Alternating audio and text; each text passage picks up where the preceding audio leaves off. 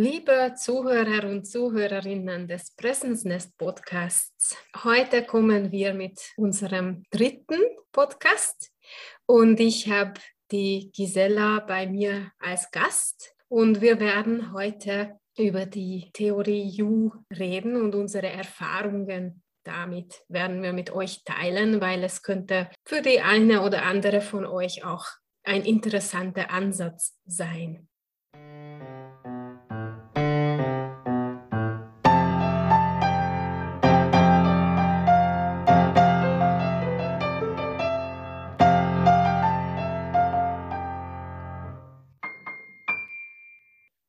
Ich begrüße dich, Gisela. Ich begrüße dich, liebe Olga. Ich bedanke mich für die Einladung zu diesem Podcast und freue mich jetzt auf unseren Gedankenaustausch und lass mich auf deine Fragen ein. Okay, super. Dann legen wir gleich los. Wie hast du zum ersten Mal von ULab und Presencing Institut äh, erfahren und was hat dich so begeistert, was dieses Thema betrifft? Also liebe Olga, danke für diese Frage.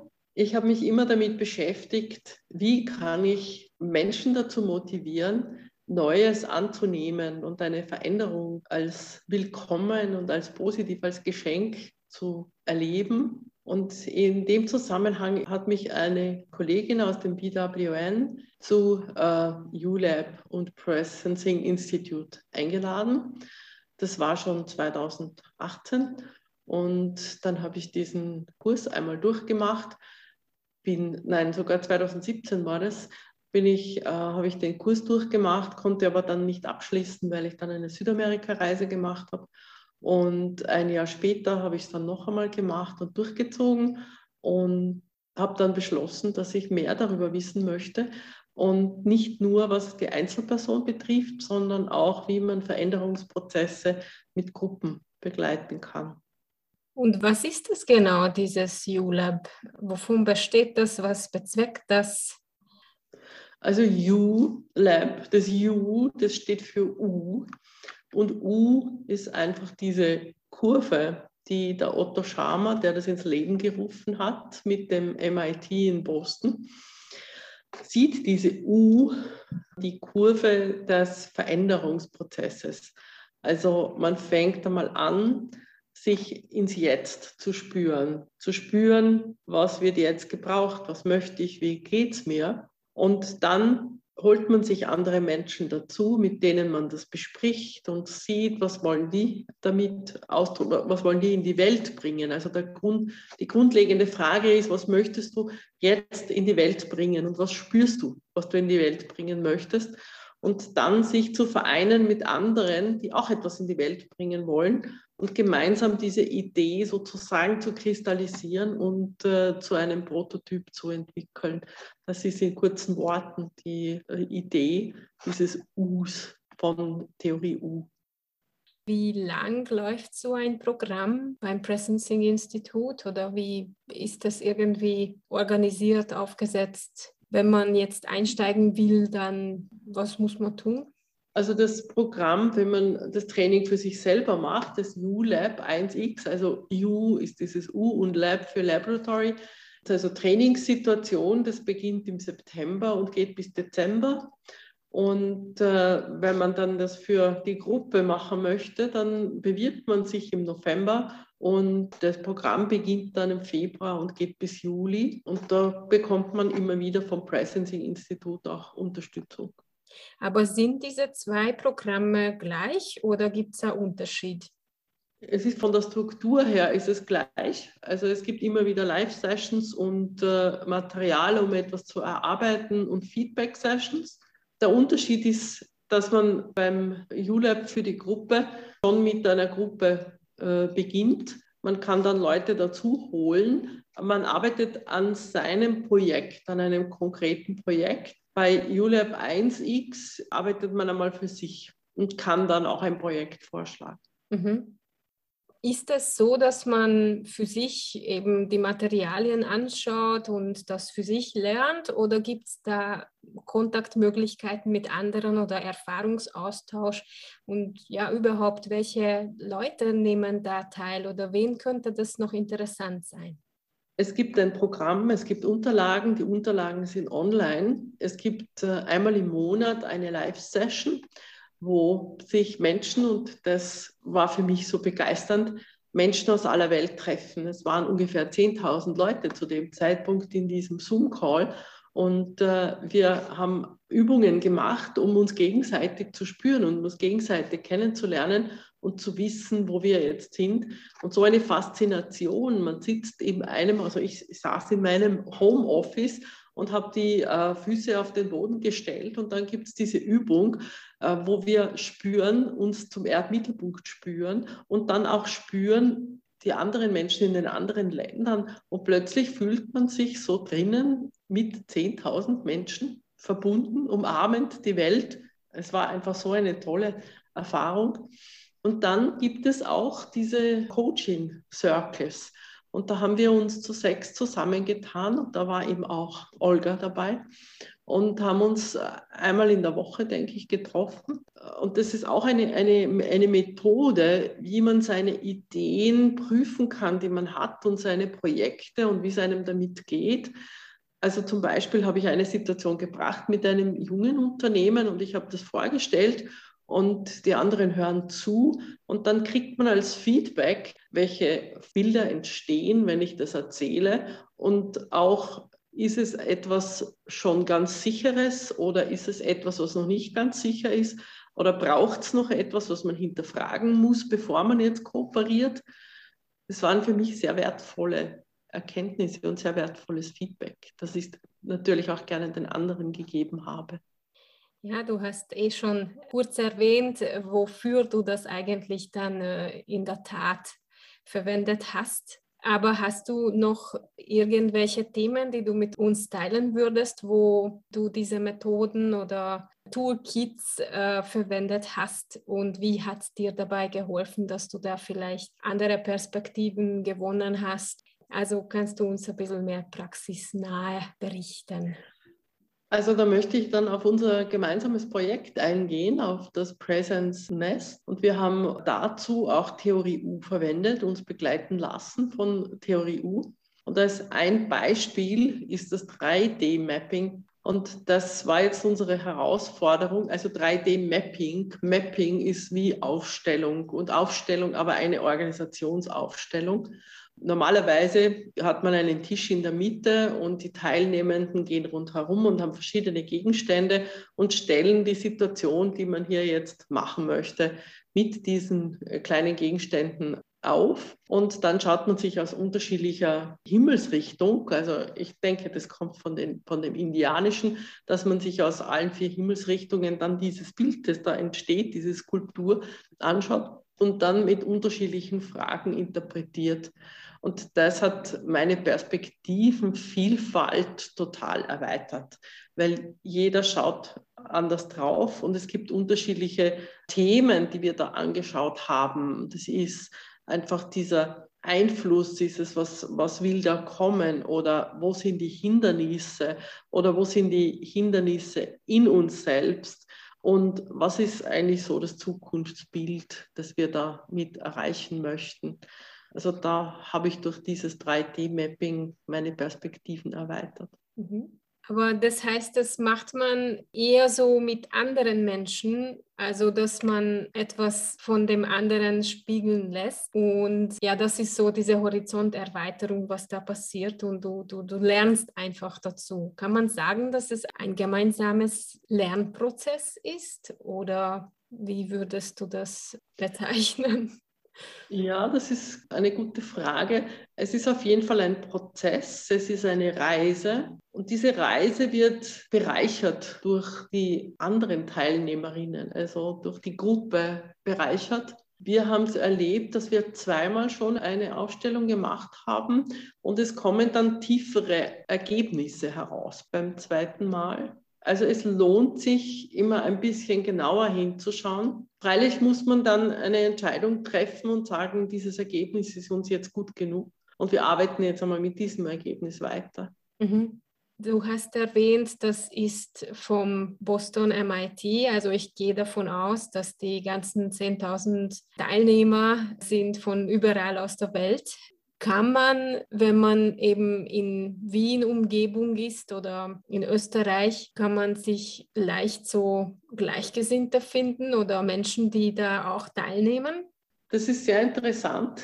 Es nehmen Menschen aus aller Welt teil. Es nehmen Menschen aus Wien teil. Es gibt hier ein Theorie-U-Hub in Wien, das wir gerade ja, versuchen neu umzustrukturieren. Aber es gibt hier diesen Knotenpunkt und dort können sich Menschen, die sich dafür interessieren, immer wieder treffen und äh, neue Erfahrungen sammeln. Und diese Menschen, die sich schon einmal mit Theorie U beschäftigt haben, sind dann, wie, wir, wie ich es so erlebe, auch immer mehr interessiert, dann an Projekten zu arbeiten, wo man eben Theorie U auch verwendet. Hat es sich schon einen Namen gemacht oder wie verbreitet ist das Wissen darüber? Wie schätzt du das ein als Unternehmensberaterin?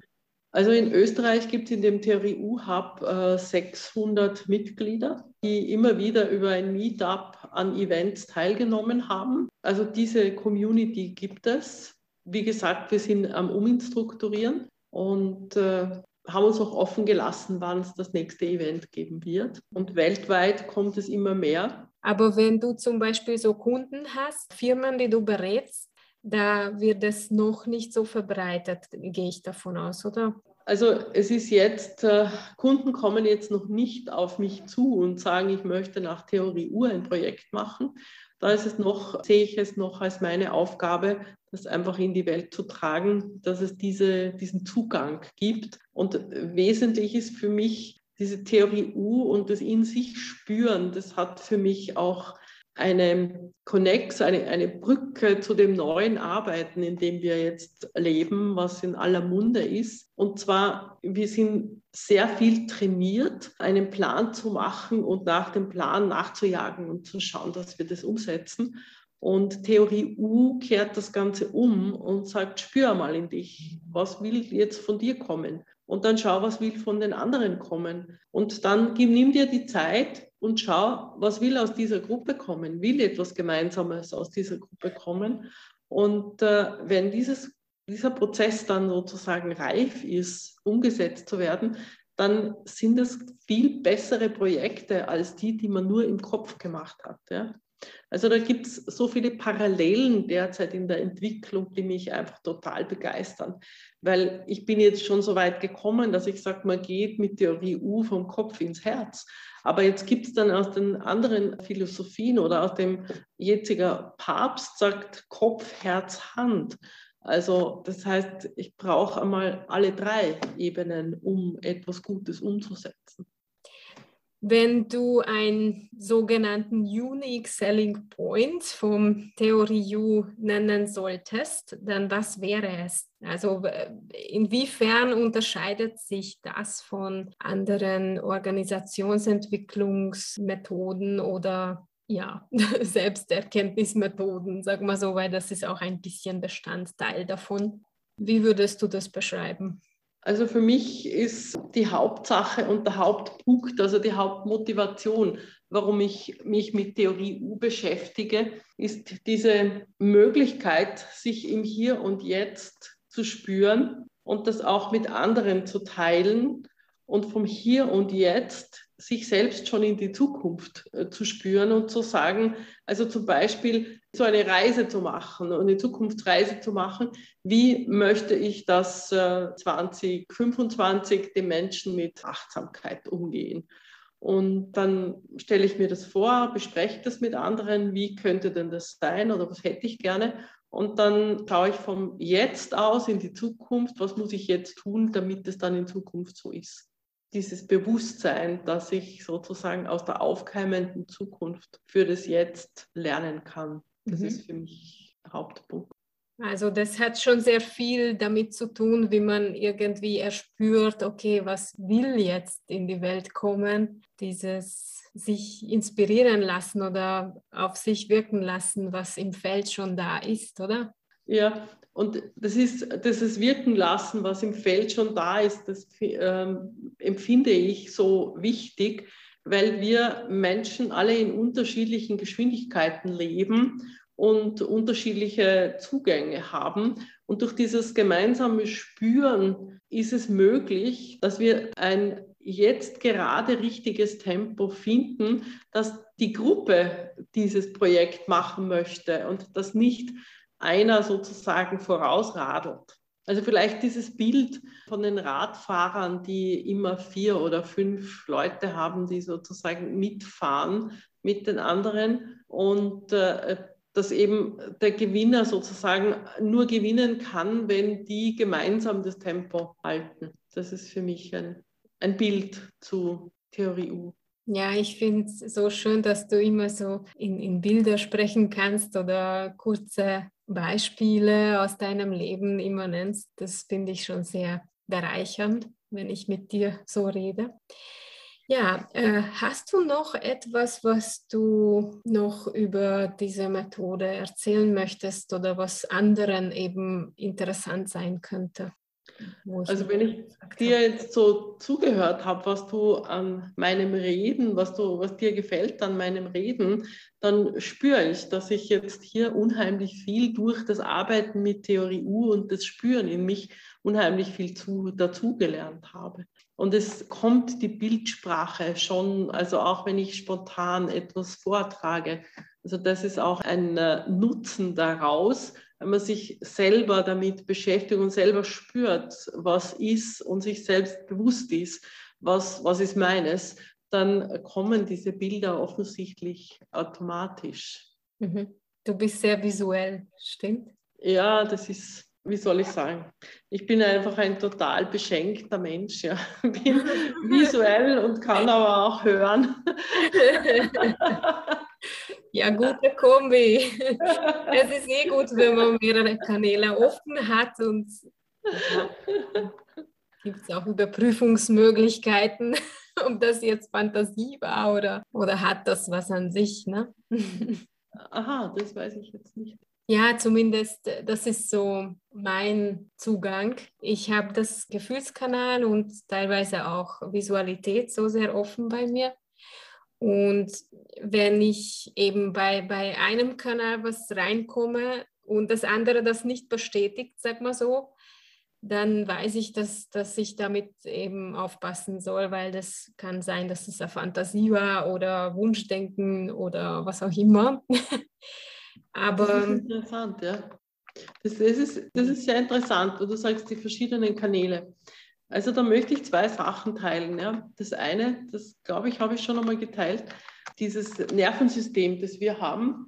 Ähm, wenn man sich ein Wirbel von oben anschaut, dann kommen auf der Rückenseite kommen zwei Kanäle rein, da kriegst du sozusagen den Input rein. Und dann fließt es durch so, ich glaube, das heißt Mitochondrien, das ist so ein Flüssigkristallteil, fließt es auf die Vorderseite des Wirbels und dort sind die Output-Kanäle. Und in dieser Zeit dazwischen kann man spüren, ist es was, was ich umsetzen möchte? Wie möchte ich es umsetzen? Wie lange brauche ich dazu, um das zu entscheiden? Das ist dieser Innehalteprozess und der Output geht dann über vorne. Ja? Also das ist so das, was in uns angelegt ist in der Natur. Und dann die unterschiedlichen Kanäle, die offen oder, oder nicht so offen sind. Also da habe ich erlebt, das gefühlsmäßig hat mir etwas gesagt. Das Gefühl hat mir gesagt, es ist nicht ganz stimmig. Aber der Geist und das frühere Herz, weil ich die Menschen gekannt habe, haben mir gesagt, naja, aber probier's doch. Ja? Und das lerne ich jetzt schön langsam zu verändern und einfach zu sagen, das Gefühl sagt mir, das passt nicht, also dann nicht. Das ist, eine Erfahrungssache. Für mich ist es eine Erfahrungssache und schon auch eine Bewusstheitssache. Ja. Mhm. Aber es sind eben unterschiedliche Kanäle und das ist für mich vielleicht auch, was die Theorie U betrifft, das bedeutet Presencing. Mich selber einzustimmen, was sagen mir meine Kanäle, die jetzt gerade offen sind.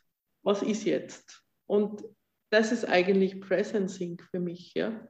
Ja, hat das irgendwie gedauert, bis du da rangekommen bist? Oder war das sofort irgendwie eindeutig? Oder wie hast du dich darauf eingelassen? Also ich habe mich ähm, darauf eingelassen über Erfahrung, würde ich sagen. Ich habe es vielleicht ein oder zweimal erfahren und dann habe ich mir gedacht, aha, du musst dich auf das irgendwie Du musst auf das hören, ja. Du musst auf das hören. Ich sage halt hören, ja. Man kann nicht sagen auch spüren. Aber du musst auf das hören, was jetzt deine Gefühlskanäle und was die dir jetzt sagen. Und das einfach einbauen in das tägliche Leben, wie man mit einer Situation umgeht. Es hat auch was mit der eigenen Erwartungshaltung zu tun. Ja? Wenn jetzt das Gefühl sagt, das ist nicht so optimal und man hört auf das, dann kann ich meine Erwartungshaltung zurückschrauben oder sagen, ich gehe mal hinein ohne Erwartung. Und das ist auch eine, eine Erkenntnis so aus, der, aus dem Arbeiten mit der Theorie U. Man geht in ein Gespräch ohne Erwartung und lässt einfach einmal das Gespräch entstehen und schaut, was man beiträgt, was der andere beiträgt. Und erst wenn das Gespräch dann fertig ist, dann, dann kann man entscheiden, spricht man weiter oder macht man was gemeinsam oder nicht. Also diese Offenheit, sich selbst zu geben, ein Gespräch sich entwickeln zu lassen. Also das kann ich, das kann ich mitgeben. Das ist einfach eine unheimlich bereichernde Erfahrung und man geht so zufrieden heraus aus dem Gespräch. Das ist ja, das klingt sehr bereichernd oder schön, wenn man das so erlebt. Ja, also vielen Dank, Gisela, dass du deine sogar ganz persönliche Erfahrungen mit uns äh, geteilt hast. Das finde ich sehr, sehr wertvoll.